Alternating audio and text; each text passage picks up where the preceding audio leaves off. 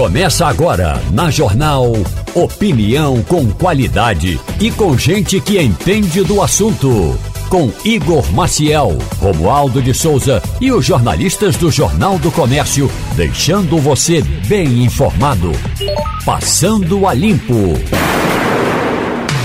Começando o Passando a Limpo agora. Passando a Limpo começa agora nesta quinta-feira. Muito obrigado a você pela audiência e muito bom dia para Maria Luísa Borges, que está por aqui já na nossa bancada. Também. Olá.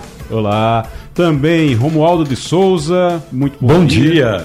Ivanildo Sampaio. Bom dia. Bom dia. Vamos começando então aqui o Passando a Limpo. Hoje tem muito assunto. Daqui a pouquinho a gente vai conversar sobre impostos. Como é que fica a situação dos impostos aqui em Pernambuco? É, IPVA vai baixar, ICMS vai subir, o que é que sobe, o que é que desce e quanto é que a gente paga, no fim das contas, quando, quanto é que a gente paga nesse pacote todo, um pacote de, de tributos que está para ser apresentado aqui em Pernambuco. Vamos conversar também daqui a pouquinho sobre restaurantes, Dia dos Pais chegando, e aí o, tem expectativa dos restaurantes, como é que vai ser. Tem muito aquela coisa, né, Maria, que no Dia das Mães é um negócio bem, bem machista, inclusive, isso. É porque, mas, mas é tradicional. No Dia das Mães todo mundo sai para comer fora.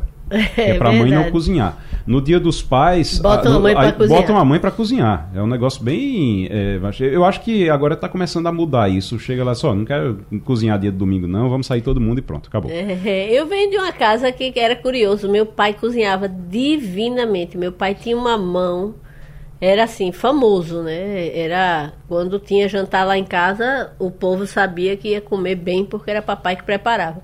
E minha mãe, a, a gente preferia que ela não passasse a 200 metros da cozinha, porque eu, a- era um negócio, ela não conseguia cozinhar um macarrão. Mamãe era um, um fenômeno. É era, um era melhor que ela não passasse perto. Era, era melhor que não fosse, né? Era Se melhor que ela passasse muito longe da cozinha. Se não tivesse outra pessoa pra cozinhar, é me- é melhor ir pra um restaurante. não, é, é não. É qualquer coisa. E na época não tinha é, delivery de comida, né? Sim, Na época você tinha que sair e comer em algum lugar. Então, realmente, quando era mamãe que estava na cozinha, a gente sabia que não ia passar bons momentos. Mas, assim, mamãe tinha milhões de qualidades, tá, minha gente? Ela era uma maravilhosa dona de casa. Agora, é, não, engraçado, ela tratava muito bem comida que não precisasse ir para panela. Então, por exemplo, de manhã cedo, era uma pessoa.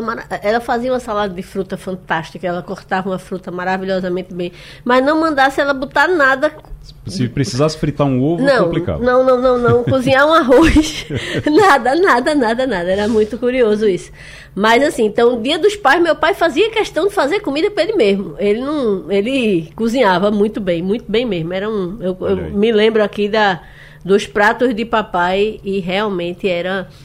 Ele inventava na hora, ele realmente era um químico, sabe? Era aquela pessoa que sabia que se juntasse o tempero tal com o tempero tal, ia combinar, ia sair uma coisa especial. E não perguntasse o que é que tinha, porque ele não sabia. Se fosse pra fazer de novo. Não, não, não. Cada prato era único.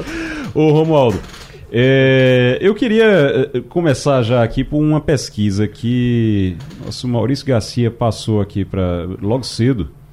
E é bem interessante essa pesquisa, porque a- o, Ge- a- o Quest, a- o Instituto de Pesquisa, o Instituto Genial Quest, fez uma pesquisa com o pessoal com quem você convive por aí, viu? Com os deputados, com os senadores, com o Congresso Nacional.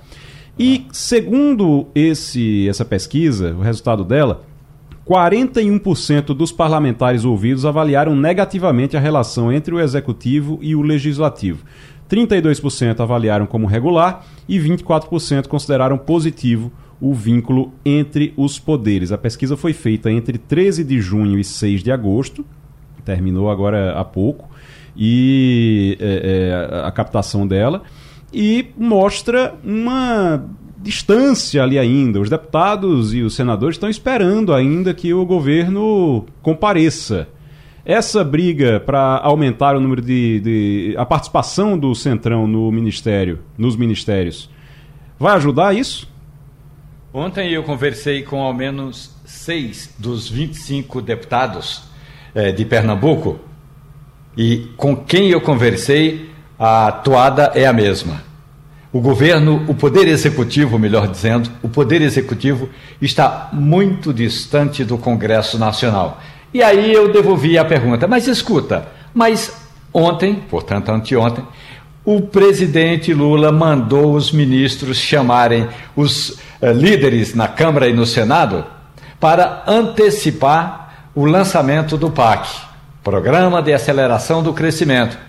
E aí a resposta foi: é pouco.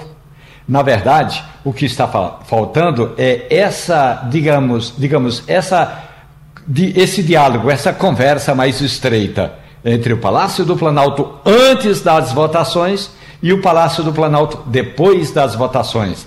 E é claro que o presidente da Câmara dos Deputados, Arthur Lira, continua fazendo exatamente a política de que ele mais gosta: emparedar governos. O Centrão continua emparedando governos. Eu tive ontem encontros com alguns prefeitos, inclusive de Pernambuco, mas essa história não me foi contada por um prefeito de Pernambuco, foi por um prefeito de Alagoas e ele me disse o seguinte: Romualdo, cadê o Silvinho? Se referindo a Silvio Costa Filho. Falei assim: olha, deve estar por aí. Na verdade, o Silvio Costa Filho deu uma submergida. É porque nós estamos precisando de um ministro ou uma ministra lá no esporte que entenda do traquejo, que converse com os prefeitos e que dialogue com a sociedade. Disse o prefeito: Eu tive um encontro no Ministério da Educação, eu tive um encontro no Ministério eh, do Esporte e parece que ali ninguém sabe absolutamente nada do que está acontecendo. Portanto, o Poder Executivo está longe, está distante dos prefeitos, dos governadores e principalmente do Congresso Nacional. Agora, Ivanildo, tem dois aspectos que eu quero tratar ainda com vocês dessa pesquisa. Um deles, Ivanildo Sampaio, preste atenção. O, a gente fica vendo, e a gente tem essa impressão realmente em relação aos ministros. O Congresso Nacional, os deputados e senadores que foram pesquisados pelo Instituto, eles avaliaram os ministros. E é impressionante como é boa a avaliação da equipe econômica. Fernando Haddad e Simone Tebet estão muito bem. Você tem, pela ordem aí, Fernando Haddad, Flávio Dino e depois Simone Tebet são os ministros mais bem avaliados Ivanildo, do governo Lula pelos deputados e senadores. Flávio Dino está ali quase, Simone Tebet empatada com, com ele praticamente com 47%, Simone Tebet 48% Flávio Dino. Só que Simone Tebet tem um regular de 30% e negativo de 20%. Então o regular é maior, porque Flávio Dino só tem 15%, e o negativo é menor, Flávio Dino tem 34%. A rejeição de Flávio Dino é maior mas são os três mais bem avaliados: Fernando Haddad, Flávio Dino e Simone Tebet. Surpreende não? Veja bem, não me surpreende não. O ministro da Fazenda ele está diretamente ligado a, a recursos. Né? Ele ou nega ou ele libera. Ele tem liberado mais do que negado. Ele é muito bom de diálogo. Ele conversa, ele é jeitoso ele é político, já tem uma experiência de quem foi executivo e de quem foi e quem foi ministro. No, na, na, primeira gestão de, de, Lula, ele foi ministro. Então ele conhece bem a casa e conhece como conversar com os parlamentares. Acho que é justa a, a, a posição que ele ocupa. A mesma coisa acontece com Simone Tebet. Ela não tem atividade fim, tem atividade meio. Não, atende hoje, atende amanhã, um projeto aqui, outro ali, ela não consegue se desgastar. Já Dino, eu não sei como é que ele conseguiu essa, essa aprovação tão grande, porque ele se expõe muito, né? inclusive em casos, em casos que são polêmicos. É, e ele está sempre na, na porta da frente, está sempre falando, está sempre dando declaração, julgando ou não julgando. Mas o fato que me surpreende, Dino surpreende, os outros não. É, talvez, talvez por isso a rejeição de Flávio Dino seja tão alta, né? Quando você vai para a esquerda e direita, os deputados que são de esquerda e os deputados que são de direita, você tem os deputados que são de direita rejeitam muito ele, Flávio Dino. Os de esquerda adoram ele. então, assim, talvez ele é ame ou odeie, ou, ou odeie, não tem, é, não tem meio termo não. E aí por isso ele aparece aí entre os mais bem avaliados também porque tem muita gente, da, tem muito deputado da esquerda que ama, e aí ama mesmo. Agora, outra coisa, Maria, que chamou a atenção também, eles, a, a pesquisa, isso até o, o, Maurício tinha feito essa observação e realmente é bem interessante. A pesquisa avaliou, fez um comparativo do que é que os deputados estão achando do governo, a avaliação do governo Lula, o que é que a opinião pública está achando e o que é que o mercado financeiro está achando. O, a Câmara, os deputados e senadores, ele, 35% deles dizem que o governo Lula é positivo. E 33% dizem que é negativo, 30% regular. Quando você vai para o mercado financeiro, é 35% positivo a Câmara. Quando você vai para o mercado financeiro, cai para 20%. 20%. Isso foi, uma pesquisa feita em julho, agora no final de julho de 2023. Cai para 20% foi antes também da queda da taxa de juros Selic, toda aquela confusão que estava acontecendo, a pressão que o governo fazia em cima daquilo. E negativo é 44%. O mercado financeiro, 44% avalia como negativo, negativo o governo Lula. Já quando você vai para a opinião pública, a opinião pública está ali em torno de 37% positivo, regular 32% e negativo 27% você vê que tem ali a opinião pública e Câmara dos Deputados e Congresso, você tem uma aproximação maior. Quando vai para o mercado financeiro é que destua tudo, né, Maria? Pois é, mas é, a, a minha impressão é que apesar desse, eu não diria mau humor, porque 44% não é maioria, tá? É. Se 44% é negativo, você tem 66 positivo é ou regular. Ou regular. É, então, regular. vamos combinar. Para ser um governo de esquerda que manteve é, é, uma contenda com o Banco Central por mais de Seis um meses. semestre. É. é, que disse coisas que soam quase como heresia para o mercado financeiro em várias ocasiões.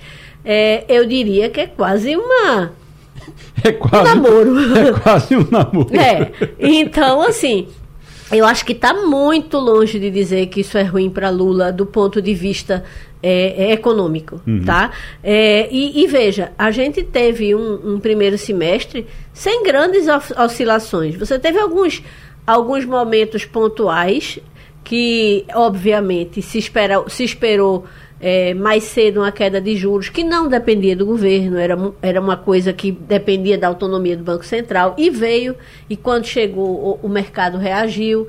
Né? Você teve em várias ocasiões o mercado meio que é, é, validando né, a, a, a âncora fiscal. Né? Você teve várias sinalizações ao longo do ano como teve também algumas sinalizações negativas, mas você não teve grandes flutuações, você não teve grandes quedas na bolsa, como você não teve grandes é, é, euforias. Então você teve um, um, Como é que chama? Um céu de brigadeiro, né?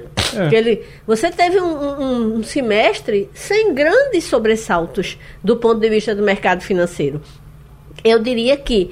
É, é, diante do fato de que estamos é, com um governo manifestadamente de esquerda, com um presidente que de vez em quando diz umas sandices do ponto de vista é, é, é econômico. É, macroeconômico. Uhum. Né? eu diria que não é, não é um, um, um cenário é, estranho, não. Aterrorizante, não. Até entendeu? que foi bom. É, pois é. é, é, é e, e, eu diria quase. Não é lua de mel, não é. Não é 44% de mau humor. É 44%, mas não é maioria. Eu acho que é, uma, é, uma, é um resultado até surpreendente. E Lula tem que beijar o chão que a Haddad pisa pra, por isso, tá? Porque, Porque se não fosse a Haddad, isso. se ele dependesse do pessoal ali mais à esquerda dentro Imagina, do PT... Imagina, a Glaze Hoff. A Glaze Hoff, se ele dependesse ele de Glaze Hoff... já tinha tocado fogo na Faria Lima inteira, né? É, aí a coisa tava feia e não era somente com o mercado financeiro, não. Tava feia com todo mundo ali. Pois é. Ele tem que realmente. E aí volta para a primeira, a primeira parte da pesquisa que você falou. Ele tem que beijar o chão de Haddad tem que beijar o chão de Simone Tebet. É. Os dois foram duas âncoras desse governo ao longo do primeiro semestre, né? Garantiram processos extremamente tranquilos, né? Em meio a turbulências, em meio a, a maluquices, né? Porque é, Simone Tebet conduzir com a. Como é que eu diria? A maestria, não, a, a, diplomacia que ela conduziu, o que aconteceu no IBGE, né, uhum. né, a interferência maluca que o governo fez né, de, de indicar uma pessoa, na, é, é sequer ela ser chamada para o anúncio da indicação da pessoa. Né? Então, assim, é, tudo isso foi conduzido de uma forma extremamente elegante por ela. Uhum. Né? É, é, em momento nenhum ela. Ela não comprometeu o governo em momento nenhum para reclamar nem nada. Né? nenhum, né? porque é. se fosse uma Glaze Hoffman no lugar dela. Tinha colocado tinha... fogo no parquinho. Né? Exatamente. É. Tinha rodado ali o, o, o, circo todo, né? Tinha feito uma confusão sem tamanho. Então, realmente, é, é ela foi extremamente elegante, como a Haddad também. A Haddad já foi atacado pelo próprio partido e, e, tem sido extremamente elegante, fiador do governo. Conseguiu conquistar essa, esses 66% aí é. que e, a, a, acreditam é, é, que Lula tem feito um governo regular ou bom do ponto de vista econômico. Por mais Simone Tebet e menos Glaze Hoffman nesse governo, pelo amor é de Deus. É o, o resumo. Ô, Romualdo, o é, Lula vai fazer amanhã o anúncio do PAC, está marcado para amanhã. E está tentando, está reforçando aí com os ministros para os convites para os governadores os governadores estão confirmando que vão para esse anúncio no Rio de Janeiro? Olha, até ontem à tarde, o último levantamento que a reportagem da Rádio Jornal fez foi às 4h16. Depois disso, eu tinha tanta coisa para fazer que deixei de lado esse quesito aí, mas vou continuar hoje. Até ontem à tarde, metade dos governadores já tinha confirmado presença amanhã no Rio de Janeiro, quando vai ser lançado o que o governo chama de Novo PAC. É o Programa de Aceleração do Crescimento. Agora, um detalhe muito importante. Por falar em ciumeira política, Maria e também Ivanildo, olha, Igor, eu vou te contar uma história. Conta. É que boa parte dos investimentos desse Novo PAC virá da Petrobras. Então, hum. a estrela da festa não vai ser nem Lula, vai ser Jean Paul Prats. É ele quem vai detalhar boa parte dos projetos que vai estar em execução, inclusive na refinaria Abreu Lima, em Pernambuco, porque o dinheiro é da Petrobras. Portanto, o dinheiro da Petrobras, do acionista, do empresário, de quem investe na Petrobras pois. e também do Estado. Portanto, Jean Paul Prats vai vou, ser assim, a vou, estrela da festa amanhã. Eu vou só lhe fazer um, um comentário de uma coisa que você já sabe, mas eu vou, eu vou contar para o nosso ouvinte. Pense num sujeito vaidoso se chama Jean Paul Prats. Então amanhã ele vai estar realmente ali feliz da vida com esse holofote todo. Eu ia lhe Maria. perguntar uma coisa, o, o Romualdo. É, se Oi? não tivesse passado a cúpula da Amazônia, podia dar um probleminha aí para o governo, os anúncios que ele pode vir a fazer ali para o lado da, da bacia amazônica, não é? E inclusive, Maria Luísa, tem um detalhe que é muito importante. O governo vai apostar no escuro o que ele ainda não tem em caixa.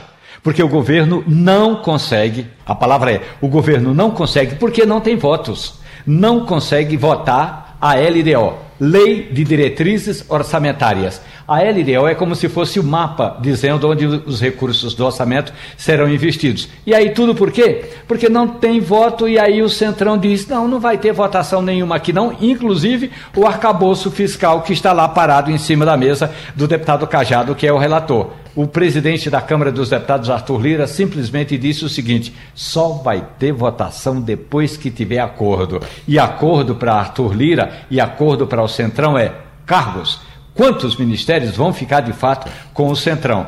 Como isso ainda não está resolvido, tem muita, muita pendência, muita coisa represada. Então Lula vai anunciar o PAC, o Programa de Aceleração do Crescimento, vai dizer que tem investimentos, que o total das obras deve chegar a um trilhão de reais. Claro que a, a maioria desses recursos não tem nada a ver com o governo, mas aí é, boa parte dos recursos do governo ainda depende dessas votações que ainda estão pendentes aqui no Congresso. Na linha conosco agora o presidente da Brasel, em Pernambuco, Tony Souza. Tony, muito, ob muito obrigado pela participação, muito bom dia. Bom dia, bom dia aos ouvintes. Nós aqui agradecemos aí o convite e o espaço. Tony, uh, Dia dos Pais chegando, e aí eu estava comentando no início do programa aqui, sempre no Dia das Mães tem aquele movimento, porque sai todo mundo para comer fora, que é para a mãe não cozinhar em casa. Mas agora o Dia dos Pais também tem tido um aumento, né? Uma, uma... Ninguém quer ficar em casa ali, quer sair para comemorar também. Isso, isso foi observado no ano passado de uma maneira muito especial. É, a gente entendeu que, como a gente vinha de uma retomada pós-pandêmica, as pessoas estavam com, com vontade, né? Tinha aquele, aquele desejo represado de estar se confraternizando em restaurantes e tal. E é, o ano passado foi uma data expressiva e esse ano, na pesquisa que nós fizemos, demonstrou que a média nacional tinha uma expectativa de 81% dos donos de estabelecimento que seria um bom movimento e superior ao comparado ao ano passado. E aqui no Recife, mostrando que os pernambucanos são até mais otimistas, nós temos 94% dos proprietários dos estabelecimentos com expectativa de um bom movimento e de um crescimento em relação ao que se viu no ano passado, comprovando aí que essa tendência de levar o pai para tomar um chopinho, uma caipirinha, comer alguma coisa, se confraternizar no ambiente fora da casa, ele realmente está acontecendo. Coisa boa. O Ivanildo Sampaio está conosco também. A gente está entrevistando, está conversando aqui com o presidente da Brasel em Pernambuco, Tony Souza. Ivanildo. Bom dia, Tony. A bem da verdade, Tony, é, eu costumo almoçar fora nos fins de semana porque meus filhos casaram, sou eu e minha mulher em casa e nós não temos uma empregada doméstica para todos os dias. Eu tenho visto sempre, costumeiramente, os restaurantes de classe média que eu frequento absolutamente cheios. Se você não reservar antes, você não senta. Então, é, essa história de que o Dia dos Pais vai colocar mais gente no, nos restaurantes, talvez seja um pouco de, de a pílula. É, os pessoal eu já iria mesmo se não fosse Dia dos Pais. Você não acha que, que o crescimento será insignificante? Porque todo mundo já almoça fora no sábado, no domingo, principalmente no domingo. É, assim, Danilo, muitas vezes o cliente ele tem uma percepção um pouco diferente da realidade. O que é que acontece? Rest, os restaurantes, nos horários de pico, a gente vê eles lotados. Então, geralmente, numa sexta-feira à noite, sábado na hora do almoço, sábado almoço, é, almoço de domingo, mas o que é que a gente observa? Por exemplo, no meu estabelecimento, que existe há 39 anos, tem uma clientela formada e todo domingo está lotado. Se você chega até uma e meia da tarde, duas horas, sempre tem mesas ociosas. Para o Dia dos Pais, nós estamos com uma série de reservas. E o que é que a gente fez? A gente fez as reservas colocando a cada duas horas. Então, eu tenho mesas reservadas para um intervalo de meio-dia às duas, eu tenho mesa reservada para de duas às três e meia, quatro horas. E o que a gente gera um incremento é que a gente consegue canalizar a demanda que vem para horários que a gente tem ocioso. Então, certamente, aquele restaurante que ao meio-dia ele não estava lotado, no dia dos pais, semelhante ao dia das mães, às vezes até antes do meio-dia ele já está lotado. E aí ele vai trabalhar as reservas de forma a ele conseguir fazer aquele giro, ele acomodar os clientes nos horários diferentes, né, e ele consegue ter um incremento. Esse incremento não é tão grande, mas no nosso caso, por exemplo, a gente tem atestado que em torno de 20, 25% a mais de um domingo normal. E tem uma expectativa também que esse ano seja superior ao ano passado, porque nesse momento agora a gente já está com as reservas quase plenas para o domingo dos pais. Tony Souza, presidente da Abrazel em Pernambuco, Associação Brasileira de Bares e Restaurantes. Maria Luísa. Tony, muito bom dia. Obrigada aí por estar com a gente.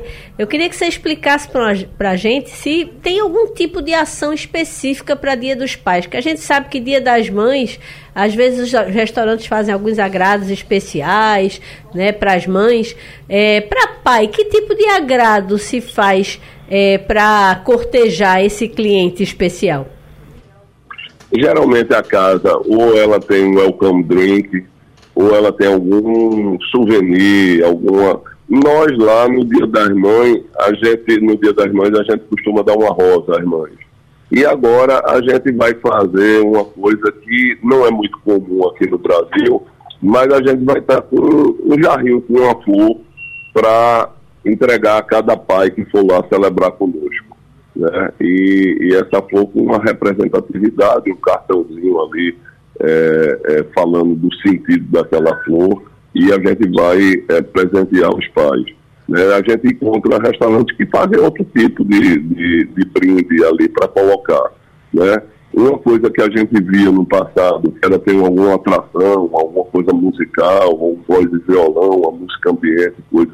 Geralmente não está havendo mais uma adesão a esse tipo de ação, porque a tendência é que as pessoas demorem mais na mesa e o restaurante tem necessidade que essas mesas girem para ele conseguir um maior número de pessoas sendo atendidas.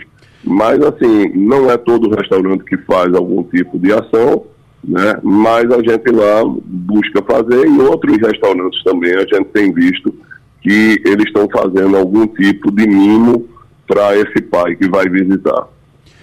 Tony Souza, presidente da Abrazel, Associação de Bares e Restaurantes em Pernambuco, falando aqui sobre o Dia dos Pais, expectativa 81% no Brasil de aumento, aliás, 81% acreditam que vai haver aumento, aqui em Pernambuco 94%, né, Tony?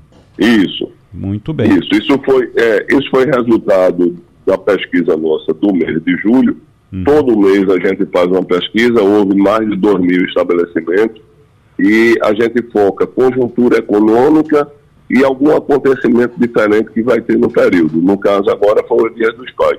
Uma coisa que nos preocupa, fazendo um contraponto com essa boa expectativa do Dia dos Pais, Sim. é o resultado da conjuntura econômica dos restaurantes. Né? Uhum. A gente vem constatando um número de muita dificuldade. Apesar da gente assistir esse movimento intenso no dia de semana, existe uma ociosidade, aliás, no final de semana, um movimento intenso, existe uma ociosidade no dia de semana e, lamentavelmente, três em cada dez restaurantes, né, ou seja, quase 30%, eles vêm operando no vermelho. E quase outros 30% vêm só empatando as contas. Então, esse quadro é um quadro muito é, é difícil de, de, de, se manter. Né? A gente, de um mês para o outro, a gente avalia é, o, a mudança dos percentuais e uma coisa que a gente constatou é que quando reduziu o percentual das que estavam em prejuízo, a gente foi pesquisar, muitas daquelas que disseram que estavam em prejuízo e no mês seguinte não respondeu, porque elas tinham fechado as portas.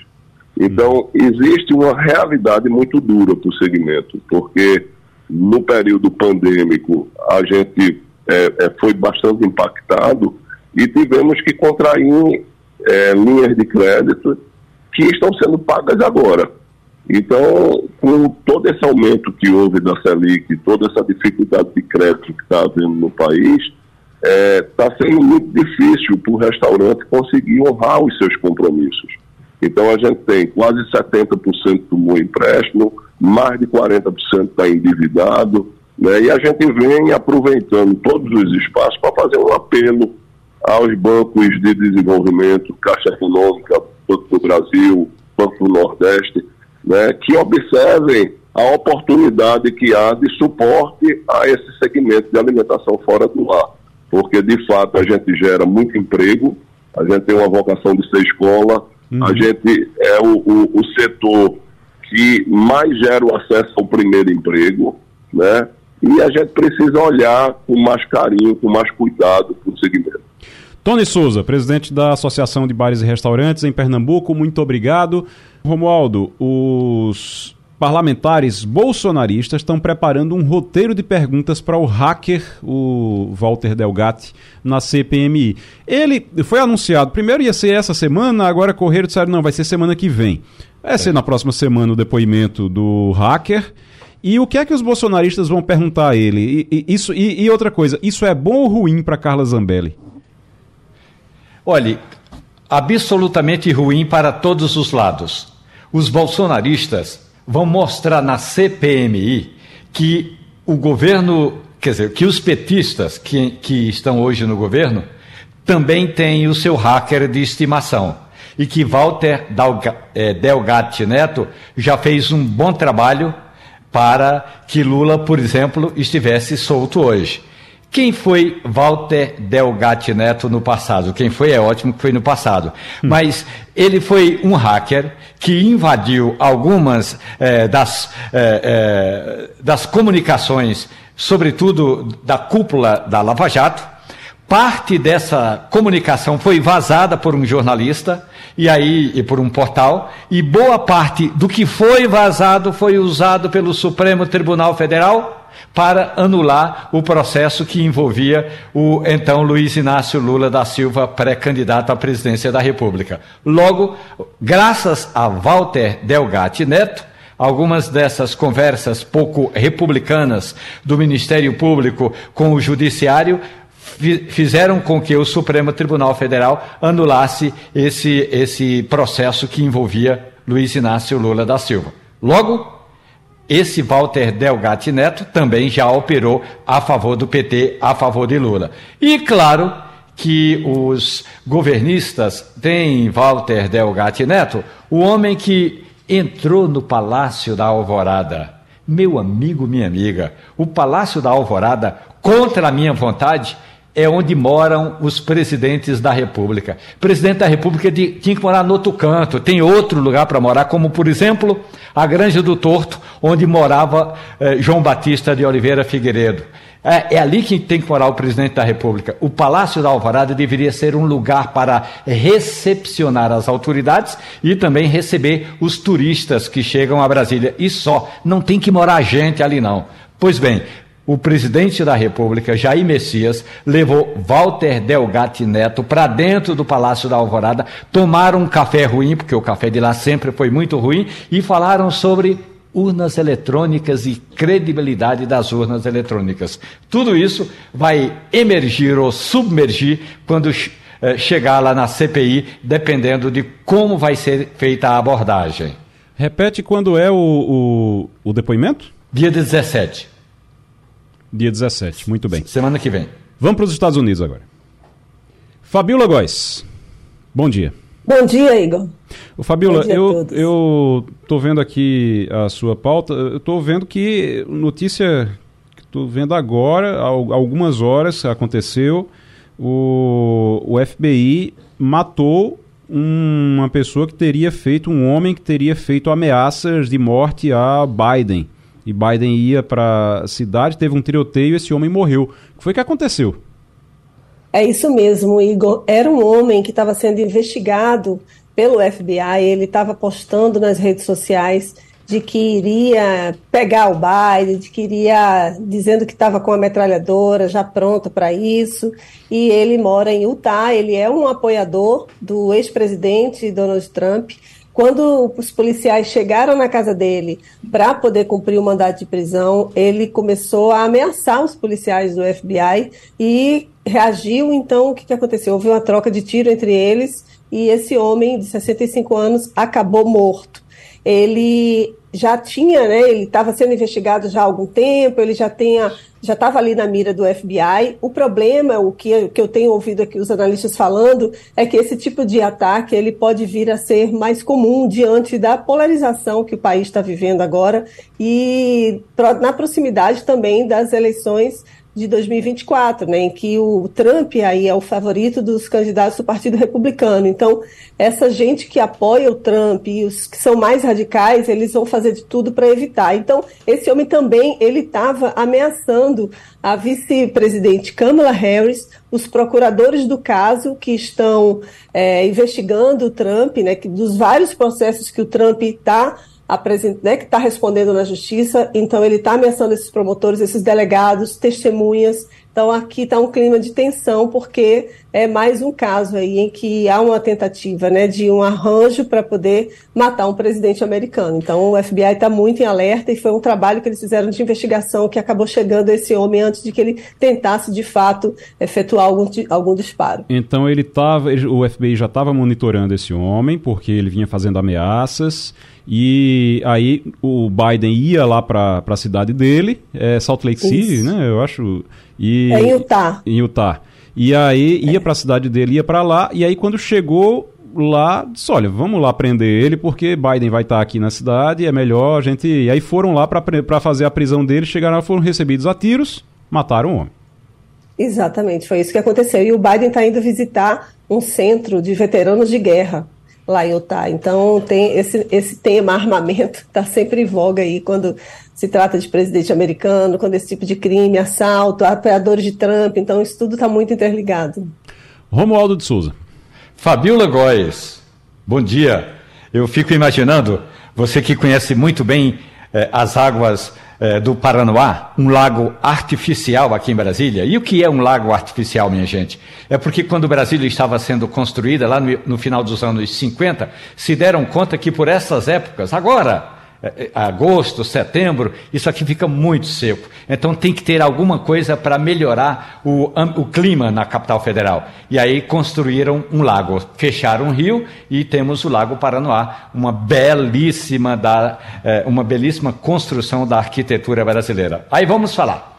É, aqui em Brasília, Fabiola, na semana passada, um jacaré saiu do lago, atravessou uma avenida onde tem uma série de restaurantes, points maravilhosos de Brasília, e foi pego é, no cruzamento de uma via, quase numa faixa de pedestre. Foi pego, foi apanhado e foi devolvido para o lago. Aí você me conta que em Nova York um tubarão mordeu uma senhora. Olha, aqui em Brasília o receio agora é de que os jacarés, porque se tem um, tem vários, os jacarés do Lago Paranoá também ataquem as pessoas. Fabiola. Bom dia, Romualdo. É curioso você falar dessa história do jacaré, porque eu me lembro, eu acho que era no ano 2001, 2002, eu era repórter no Correio Brasiliense, e a gente noticiou um jacaré que estava nas águas, tomando banho nas águas do Palácio do Itamaraty. Veja bem, desde, tem mais de 20 anos isso, e, e o, o, o, jacaré foi encontrado, eles circulam ali né, nas redondezas ali dos principais palácios do, do, da capital da República. Pois bem, mas aqui nos Estados Unidos é um fato inusitado também, que foi um ataque de tubarão eh, numa praia em Nova York. Desde 1958 não havia um ataque desse tipo. E era uma mulher de 65 anos. Quem tinha essa. Eu, eu errei o, o, a idade do, do homem que morreu, que tentava matar o Biden. Ele não tinha 65. Quem tem 65 é essa mulher que foi atacada, estava tomando banho calmamente na praia e veio um tubarão e atacou. Ela foi mordida, mordida na perna. Ela está em estado grave. Né? Não tem notícia de que tenha evoluído esse, esse caso, esse estado dela, mas tomara que dê tudo certo.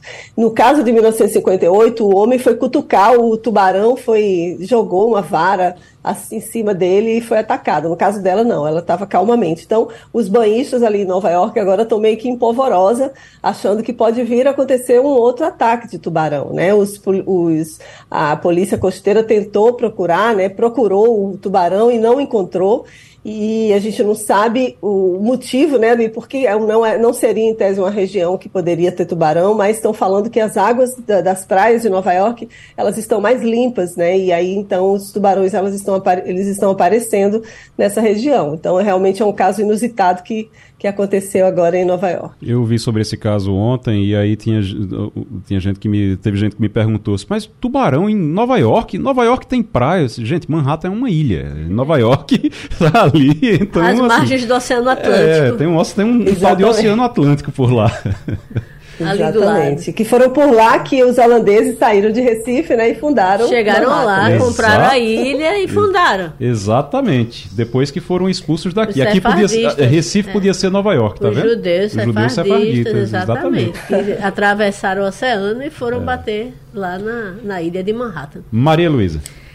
Fabiola, vamos falar um pouquinho da cúpula da Amazônia, né? O documento, né, que resultado da cúpula que reuniu os países é, aonde a, a Amazônia está situada, né, os países aqui da América do Sul e alguns países que também têm florestas né, é, é, tropicais como a nossa, é, terminou frustrando ambientalistas né, por, por omitir alguns pontos que se esperava que estivesse dentro do documento. Conta aí para a gente como é que está a repercussão disso. A repercussão está grande porque, primeiro, que é uma cúpula que estava é, sendo muito esperada. Em 15 anos não havia uma cúpula como essa, em que os países da Amazônia pudessem se tentar mesmo e conversar sobre o futuro da floresta.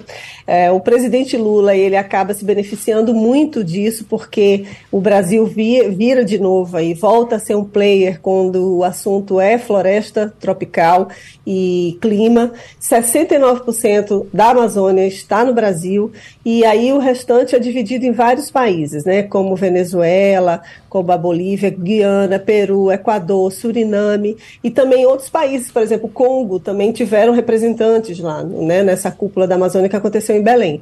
Agora, o que está de fato uh, se falando muito é nessa, nesse dinheiro em que eles querem arrecadar né, dos países, de outros países, porque todos se beneficiam da floresta amazônica e o Brasil acaba tendo um custo muito grande para poder manter né, a floresta em pé, evitar desmatamento, combater a exploração é, ilegal né, de minério. E agora a questão que ficou de fora é um, um acordo não contempla a extração de petróleo na região. Tem um debate muito grande porque a Petrobras está querendo né, furar um poço né, na foz do rio e ele a, a, não foi ainda liberado. Né, esse, o IBAMA não liberou essa exploração.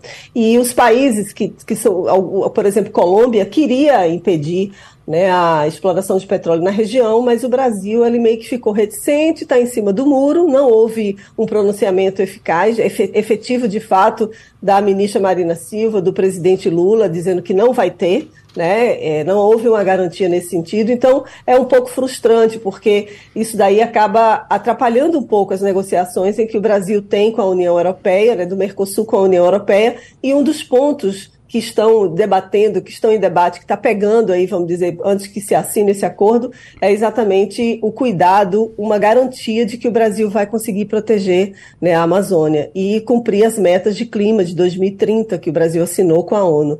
Então é um, é está saindo uma frustração muito grande em relação a isso, mas obviamente tem alguns avanços, né, esse, principalmente em termos de uma cooperação mesmo da Amazônia e a criação de um fundo que de fato possa contemplar esses países para continuarem protegendo o bioma. Fabiola Góes, obrigado, Fabiola. Até semana que vem. Até semana que vem, um abraço a todos. Romualdo de Souza, o... como é que está a repercussão dessa, do, do, assassinato do candidato lá no Equador, candidato à presidência da República lá no Equador? O, qual é a repercussão até agora? O que é que se sabe sobre o caso? O Ministério das Relações Exteriores, o Itamaraty, divulgou uma nota lamentando o assassinato. E aí diz o seguinte: a nota. Nós lamentamos profundamente o assassinato do candidato. Oi, ficamos sem o áudio do Romualdo. Perdemos o áudio do Romualdo. Vamos tentar é, retomar. Só lembrando que a gente está falando aqui do Fernando Villavicencio, que é, era candidato, ele, tava, ele era o segundo colocado, ele era o segundo colocado, estava é, ali numa, numa, campanha, ele é teve um, um, ele trabalhou no movimento sindical, militou no movimento sindical, trabalhou na, na área petrolífera, na, na, área numa empresa é, petrolífera de lá. E ele é, tinha um tinha um trabalho ali de combate, um trabalho como ele já foi deputado, né, o equivalente a um deputado lá, e ele já ele tinha um trabalho de combate à corrupção e combate ao narcotráfico. E, ao que parece, existe uma ligação ali com o narcotráfico. Um grupo, um grupo de narcotraficantes de lá do Equador meio que assumiu o atentado já. Fez um, eles já assumiram o atentado. Mas é, isso tudo é informação ainda muito desencontrada, não tem ofi informação oficial ainda de tudo isso. Isso é tudo informação desencontrada que vai chegando. Eu acho que nem o governo federal tem isso ainda, né? Romualdo, a gente retomou agora? E, e tem um detalhe importante. O governo aqui não tem ainda informação sobre isso, né? O Itamaraty está meio que fazendo nota generalista porque não sabe o que dizer.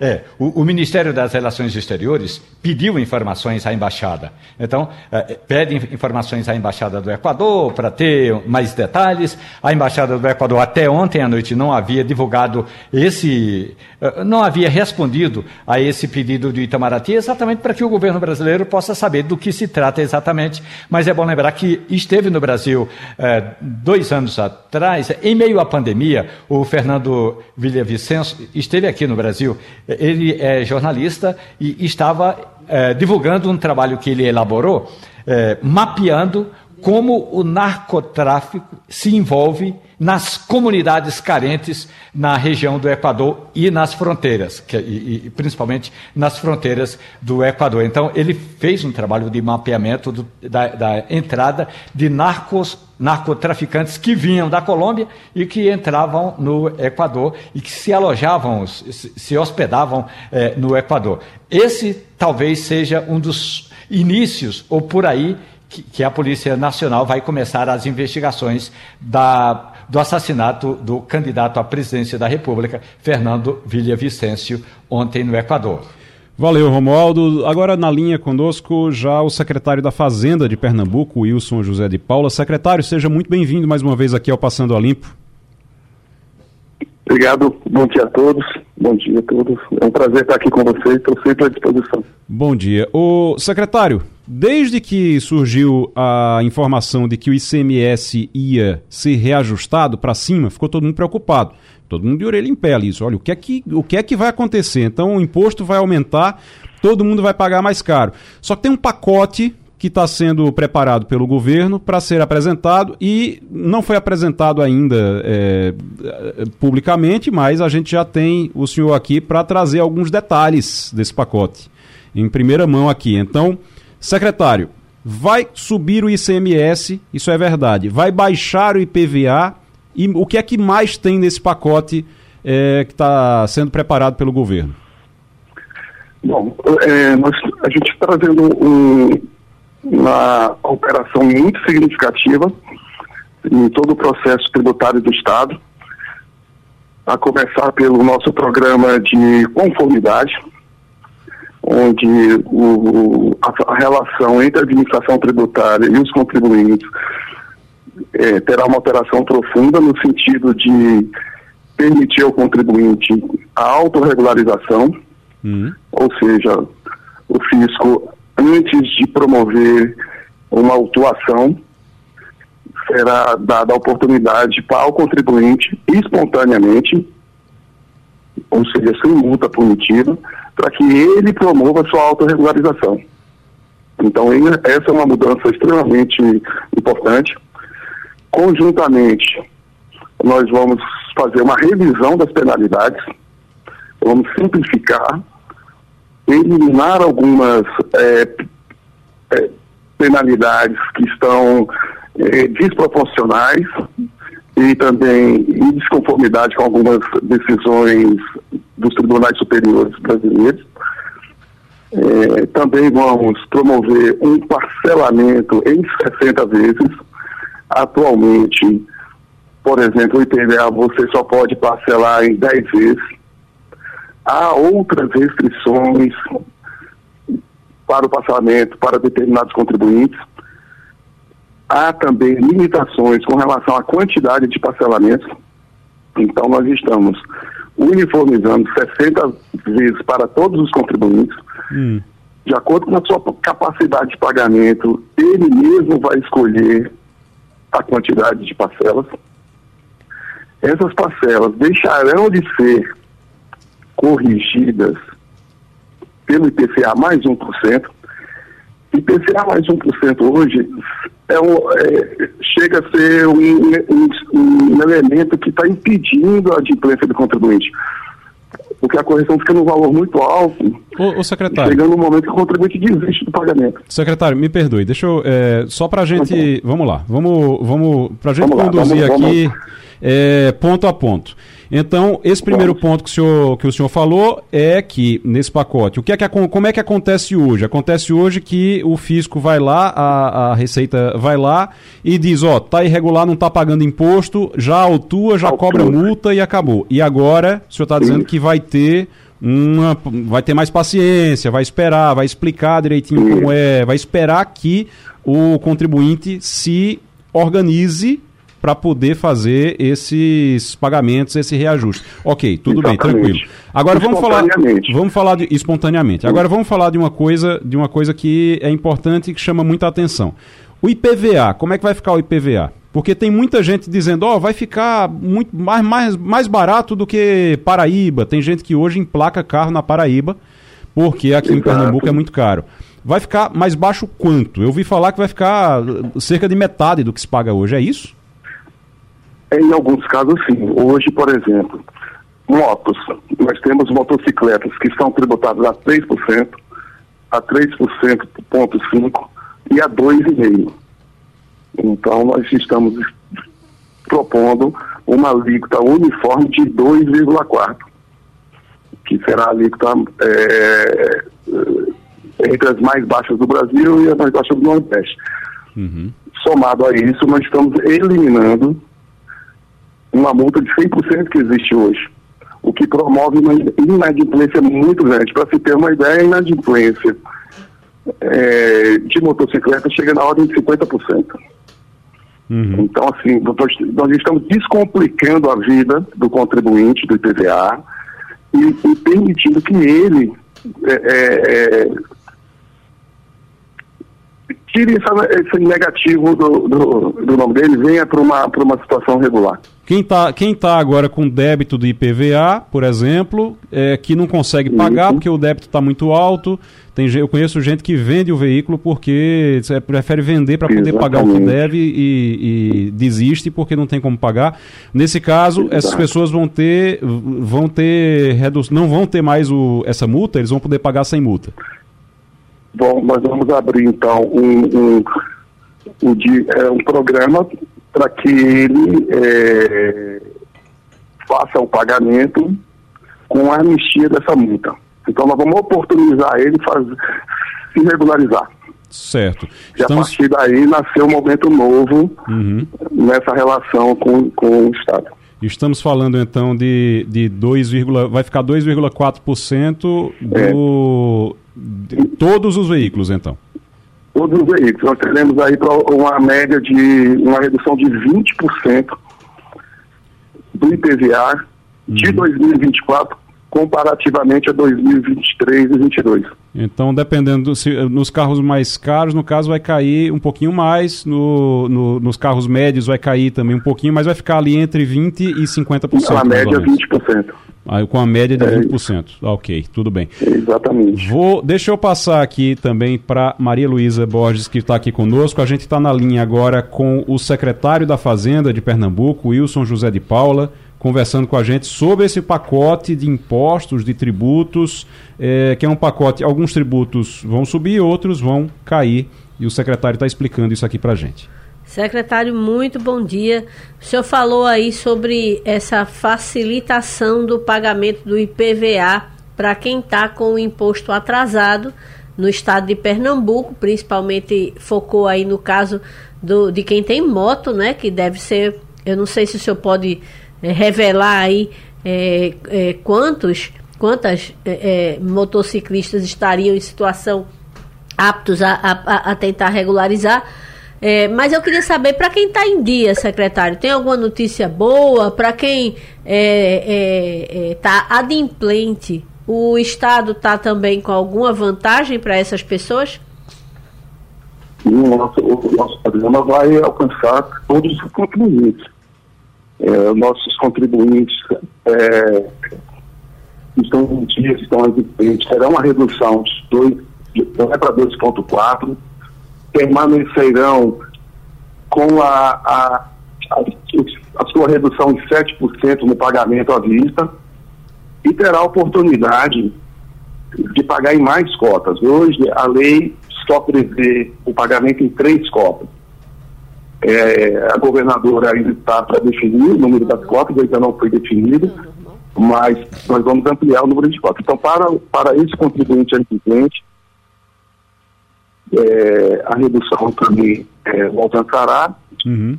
o desconto de 7%, 7 permanece e o número de cotas será ampliado. Então, o desconto que é de 7% vai continuar, as pessoas que pagarem à vista numa cota única vão, vão ter 7% de desconto, mas ah, aquelas três parcelas, porque toda vez para pagar tem que pagar em três parcelas ali no máximo, isso aí vai aumentar. Vai aumentar para quanto? Para 5? Vai aumentar. Para 4? Para 5? Isso está tá especificado, a governadora vai fazer essa definição no número de parcelas. Certo. Ok. E Romualdo de Souza está conosco também, quer lhe fazer uma pergunta. Secretário da Fazenda de Pernambuco, Wilson José de Paula. Secretário, muito bom dia. É, eu queria uma, um aspecto com relação à reforma tributária é, e que, claro, tem a ver, tem implicações diretas com a gestão em Pernambuco. Ontem, conversando com o relator no Senado Federal, ele me disse o seguinte: eu vou chamar os secretários estaduais de Fazenda e os que estão nessa área para a gente dialogar sobre a reforma tributária e as implicações em cada uma dessas unidades da federação. Imaginemos, secretário, que o senhor fosse chamado agora. O que Pernambuco poderia contribuir e o que Pernambuco quer que faça constar na reforma tributária que está para ser votada agora no Senado, secretário? Então, ótima, ótima colocação, Móvel. É, o, Estado de Pernambuco é, criou um grupo, nós temos um grupo de trabalho que vem acompanhando a reforma tributária e nós temos realmente um trabalho a fazer nome de Pernambuco e do Nordeste nessa tramitação no Senado. Nós queremos a dizer, senadores, o Estado de Pernambuco precisa rever o Conselho Federativo. Nós precisamos rever é, forma de deliberação, porque a forma que foi estabelecida pela Câmara merece ser revisitada e nós temos uma proposta a fazer em nome do Pacto Federativo. Nós não podemos aceitar o critério populacional como elemento-chave nas deliberações. Senadores, temos também que rever o Fundo de Desenvolvimento Regional. Ele tem uma função fundamental aqui no estado de Pernambuco. O valor não é compatível, são 40 bilhões. Os 75 bilhões que nós estamos levando ainda também se mostra insuficiente e nós queremos discutir o desenvolvimento regional do Estado. A desigualdade é, no Brasil com relação ao desenvolvimento regional merece uma, uma, uma visita e um olhar muito especial para a região. E é nesse sentido que nós vamos trabalhar. Secretário da Fazenda de Pernambuco, Wilson José de Paula, conversando com a gente, antecipando aqui, trazendo para a gente em primeira mão algumas informações sobre esse pacote de tributos, esse pacote que tem aumento de ICMS, tem redução de IPVA, entre outras coisas, que está para ser apresentado pelo governo de Pernambuco. Ivanildo Sampaio. Bom dia, secretário. O senhor falou aí no parcelamento de algumas multas aplicadas aos contribuintes. Ora, se o contribuinte está devendo é porque não teve condição de pagar. Veio de uma é. pandemia, de crise no Estado, de crise econômica nacional, e, e sofre sobre isso uma aplicação de 100% de multa. O senhor não considera essa multa extorsiva, não? O governo é, a nossa gestão, o governo da governadora Raquel Lira, acha isso e isso faz parte do nosso plano de trabalho. E nessa remessa do, das alterações tributárias que nós estamos promovendo, nós vamos revisitar essas multas. Nós vamos torná-las proporcionais Cito aqui um exemplo com relação ao IPVA. A multa hoje prevista é de 100%, e essa multa será, a partir de, da aprovação do projeto, será uma multa moratória aplicada no Brasil como um todo de 15% pro rata. Hum. Então, se a pessoa tiver uma intercorrência, tiver que atrasar 4, 5 dias, ela não vai pagar 100% e nem vai pagar 15%. Ela vai pagar o prorata de 0,25% ao dia.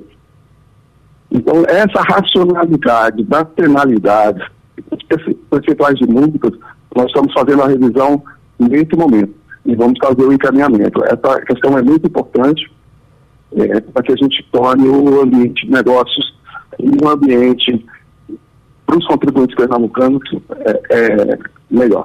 O secretário, em relação ao aumento do ICMS, no caso, o senhor falou aqui do que o IPVA vai ficar em 2,4%. Tem gente que paga até 6%, eu acho, chega a, a quase 6% em alguns casos, dependendo do veículo.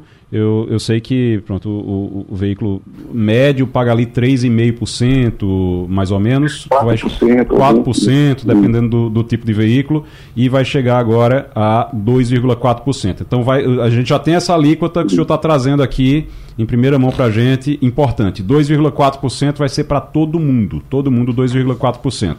Mas como é que fica no caso do ICMS? Qual vai ser a alíquota do ICMS e o que é que está resolvido já?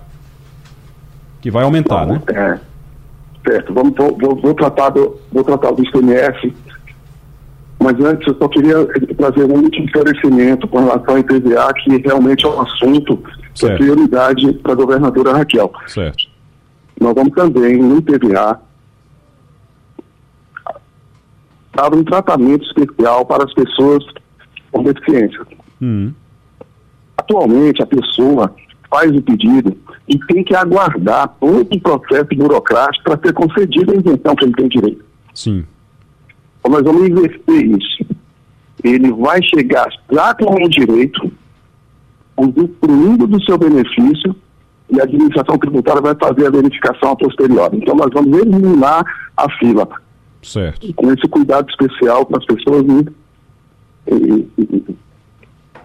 Enfim. É, é, porque as pessoas, as pessoas com deficiência, elas têm direito à isenção, elas não pagam IPVA. Exato. É isso. E aí Exato. tem uma fila porque eles têm que ficar, a secretaria tem que fazer uma verificação para ver se aquilo é verdade, porque senão todo mundo vai lá pedir e se não tiver verificação, uhum. e agora o governo então vai confiar no vai confiar realmente na boa é, na boa relação com A esse. É. Né? Vai, vai confiar no, no, no, bom senso, na boa relação e na honestidade das pessoas. Vai dar esse É, voto de confiança. Isso, isso, Primeiro da isenção.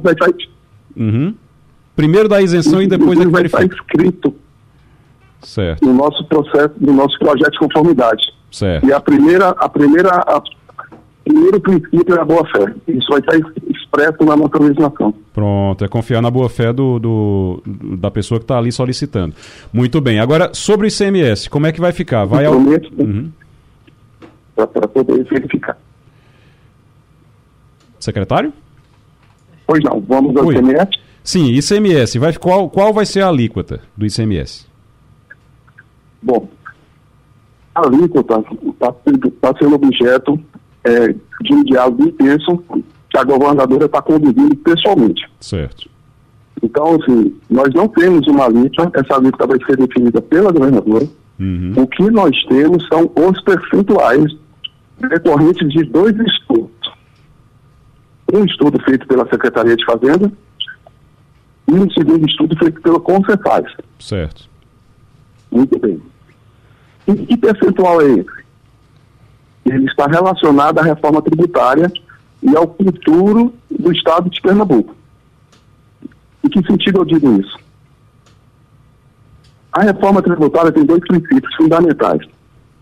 Os entes federativos não irão perder receita e não poderá haver aumento de carga tributária. Muito bem. Com base nesses dois princípios, nós temos que olhar para a carga tributária histórica do Estado. A, a- a receita do Estado teve dois impactos negativos extremamente fortes. A Covid e as leis complementares 192 e 194, que reduziram o ICMS do Estado No ano de nas- 2022, nos né? setores de combustível, energia e comunicação. Sim. Isso provocou uma deterioração da base em 2,8 bilhões de reais. Uhum. Então, essa situação posta. Então, qual é a fotografia hoje do Estado de Pernambuco? É uma receita que está descolada da carga tributária histórica em menos 2,8 bilhões de reais. Certo. A partir de 2024, até o ano de 2028, são cinco anos, a média dessa receita será o que o Estado de Pernambuco receberá nos próximos 50 anos, dentro da reforma tributária. Então, resumindo isso, vai ser tirada uma fotografia da receita do Estado Sim. entre os anos de 24 a 28 E essa fotografia vai servir de referência para o que o, o Estado de Pernambuco vai receber do novo imposto, que é o IBS. Pelos 50 anos seguintes.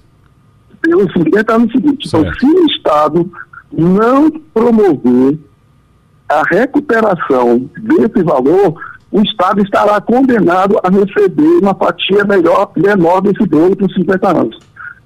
Entendi. Então, essa é a nossa responsabilidade nesse momento. Então, nesse momento. Então, nós não temos uma alíquota. Nesse momento. Nós temos um percentual uhum. que traz o Estado de Pernambuco para o seu histórico real de carga tributária, que vai ser o elemento vai mensurar nossa receita futura. Então, nesse momento, o aumento que está vindo no ICMS a partir do ano que vem, só para a gente deixar bem claro aqui, já encerrando a, a, nossa entrevista aqui com o secretário, mas o aumento que a gente está vendo aqui, que a gente tá, é, que vai acontecer em 2024, é exatamente para adequar o Estado à reforma tributária, senão a gente vai passar 50 anos recebendo menos dinheiro, uma, uma, uma fatia menor da, dos impostos arrecadados, é, aqui a gente vai receber uma fatia menor exatamente por causa disso. Então esse aumento vai ter que acontecer agora e que senão compromete as contas do Estado lá para frente. Secretário, quero agradecer sua participação aqui. A gente conversou com o secretário da Fazenda de Pernambuco, Wilson José de Paula.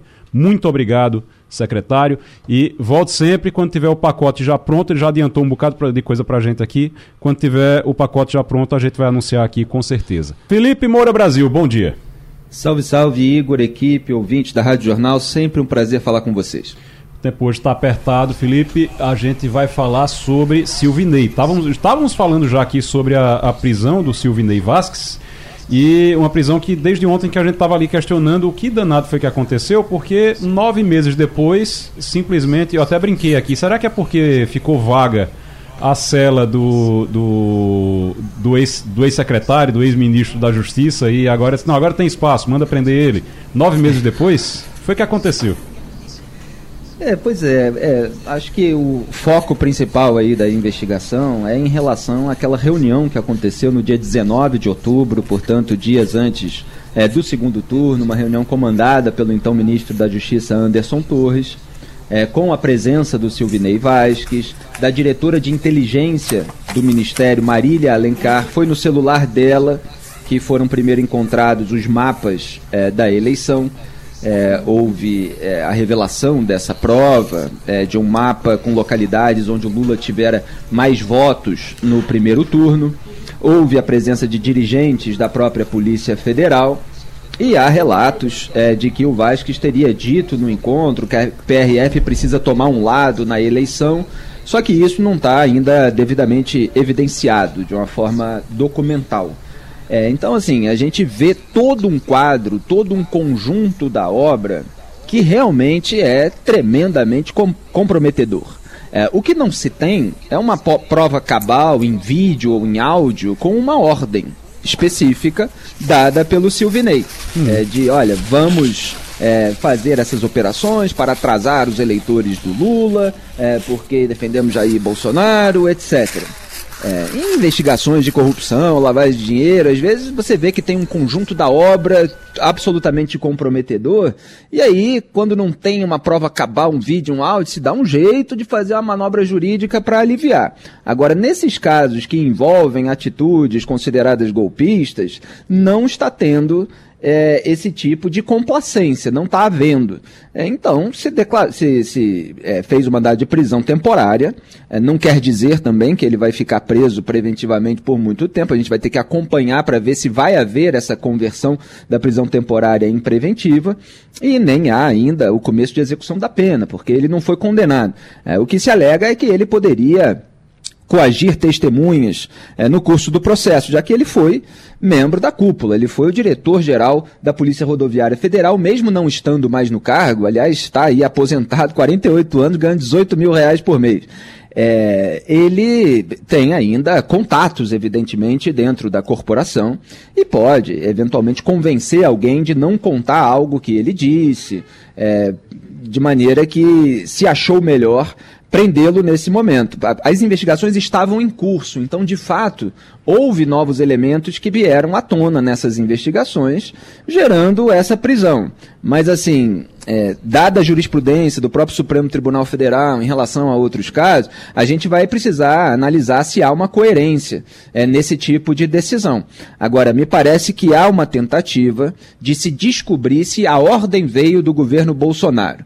Quer dizer, se Bolsonaro deu a ordem para é, o então ministro Anderson Torres, o que é mais difícil ainda de você é, provar, para que o ministro Anderson Torres reunisse é, o Silvinei Vasques e outros é, personagens é, e dissesse que era necessário fazer esse tipo de operação sob o pretexto de evitar compra de votos, etc. Inclusive, houve até uma nota diante de um requerimento feito pelo deputado federal Marcelo Calero, uma nota da PRF, logo depois é, de tudo isso que aconteceu, lá atrás, né, uma resposta que foi enviada em 12 de dezembro, dizendo é, que houve uma tensão maior em todo o Brasil em relação a esse tipo é, de transporte, transporte de passageiros, sempre visando a preservação e a garantia da segurança viária nas rodovias federais. Isso por causa de uma norma que o Luiz Roberto Barroso, é, então, é, no, no, no TSE, é, ele deu dizendo que os governadores e prefeitos deveriam facilitar o transporte público para os eleitores. Então a PRF se escorou naquela norma do Barroso, porque havia críticas do Randolfo Rodrigues, de outros membros do, do governo Lula, de que prefeitos estavam sabotando o transporte público para evitar que os eleitores fossem levados. Hum. Então o Barroso falou: olha, tem que, tem que transportar todo mundo, inclusive é, gerando aí, é, é, é colocando ônibus escolares, por exemplo, para circular. Você fala, ah, então se vai liberar tudo, então temos que fiscalizar. Só que houve também, só para concluir, é, um alerta de uma pessoa é, da própria corporação dizendo assim: olha, mas é, se o ministro disse que é, pode fazer transporte coletivo de graça, etc., como é que a gente vai diferenciar do que é clandestino? Então estava alertando que esse pretexto para uma operação maior não fazia sentido, porque estava, uhum. no fundo, tudo liberado, tudo determinado é, por um tribunal superior. Então, assim, realmente é difícil é, parar em pé esse tipo de alegação, mas vai ser explorado como margem de defesa. O, o Felipe, só para a gente encerrar também, estão falando em oferecer delação premiada já para o Silvinei. Silvinei pode ficar sem aposentadoria, pode ter um monte de, de, de problema. Você acha que tem alguma chance dele fazer uma delação premiada? Eu acho que, primeiro, dadas essas alegações e essa margem de defesa e a comparação com outros casos criminais, ele vai fazer de tudo para é, se safar não vai sair aceitando delação premiada de cara. Essa é a minha impressão, porque hum. ainda tem uma margem ali jurídica, embora a responsabilização política, moral, seja muito evidente. O sujeito faz postagem pregando voto no Jair Bolsonaro, ele é o chefe da PRF, e você tem um número de operações muito maior no Nordeste do que em outras regiões. São 2.185 ônibus fiscalizados no Nordeste. Aí você pega no Norte 310, Sudeste 571, Sul 632, Centro-Oeste 893. Então, assim, 2.185 é muito mais. Aí você forma um conjunto da obra e ele vai tentando é, amenizar, minimizar cada elemento. Não, veja bem a postagem, eu fiz, mas eu tirei. Ah, muitos policiais também dão apoio. Não, eu nunca fui próximo do presidente. Não, não dei nenhuma orientação, etc. Eu acho que ele vai continuar recorrendo a esse tipo de, de desculpa. Agora, eu já tinha falado isso aqui no Passando a Limpo, que eu não posso deixar de é, ironizar o duplo padrão que existe em boa parte da, do campo político, ideológico e até no mercado da comunicação em relação à delação premiada. Hum. Para mim, sempre foi um instrumento essencial para desvendar organizações criminosas. Agora, no caso da Marielle, está sendo usado é, um instrumento é, é, para a delação do Elcio Queiroz. Foi nesse comentário que eu falei a respeito. Agora você já tem notícia de que a PF vai propor delação premiada ao é, Silvinei Vasques. Então, é, me parece que a delação, é, é, o discurso sobre a delação, principalmente na classe política, vai mudando ao gosto do freguês. Quando é em relação aos outros, tudo bem, né? É aquela minha frase irônica é, que eu preciso repetir: delação no dos outros é refresco, Igor. Felipe, valeu, valeu, obrigado. Até semana que vem. Valeu, obrigado a vocês. Tchau. Felipe Moura Brasil, aqui na Rádio Jornal, no Passando a Limpo. Romualdo, para a gente encerrar aqui o é. programa hoje, Campos Neto vai ao Senado prestar contas sobre o Banco Central. O presidente do Banco Central vai estar tá num, num, ambiente mais tranquilo hoje, já que a taxa Selic começou a cair? É, ele vai. É, aliás, no, no discurso que ele preparou, ele preparou o, o que ele chama de paper, uma é, são quatro páginas né? com argumentos é, para apresentar aos senadores. Então, nesse documento, ele vai dizer por que não, por que o, o Comitê de Política Monetária não tomou decisões antes por que tomou agora e quais são as perspectivas para os próximos meses? E um detalhe importante: ele vai tratar de um aspecto que precisa é, discutir mais com a Comissão é, de Economia do Senado. O que fazer com a chamada moeda digital? Virar uma moeda digital? O governo está, o Banco Central está com uma moeda digital para ser lançada em breve, e aí ele vai ouvir, sentir qual é a reação dos brasileiros, quer dizer, dos representantes dos senadores com, com relação a essa moeda que vai chamar-se DREX. DREX, que é, muita gente ficou ali, mas ah, que bom, então, mas ficou meio difícil. Talvez o, o presidente do Banco Central consiga explicar a diferença para o PIX, né? Porque o DREX é diferente nem todo mundo vai, vai utilizar, assim, não é uma coisa que todo mundo vai utilizar para comprar, para fazer compra ali na farmácia, no Drex, por exemplo. É muito, é, é mais complicado. O, o, o, o, o, favorito, o mais popular, vai continuar sendo o Pix, né? Pelo que eu vi. Ah, e, e mais fácil. Porque no caso do Drex, você vai ter de ter um, uma, digamos, uma conta é, armazenada ali é, no Banco Central, você vai ter de ter um lastro para fazer a, a, a movimentação. No caso do Pix, não. Tem saldo, movimenta. Não tem saldo, não movimenta. Então, vamos ver, inclusive, como vai se dar a taxação, se vai ter taxas, emolumentos, ixi, emolumento é horroroso, se vai ter taxas, se vai ter impostos, tributos sobre o DREX e como isso vai funcionar. É verdade. Olha, só para encerrar aqui, Ivanildo, Romualdo, Maria Luísa participando conosco aqui também, o Romeu Zema desabou no ranking de, no ranking de popularidade digital após fala que foi vista como separatista em relação ao Nordeste. O, você tinha o Tarcísio de Freitas como o governador mais popular. Isso é uma pesquisa que é feita pela Quest, é, também pela Quest, o, nas redes sociais.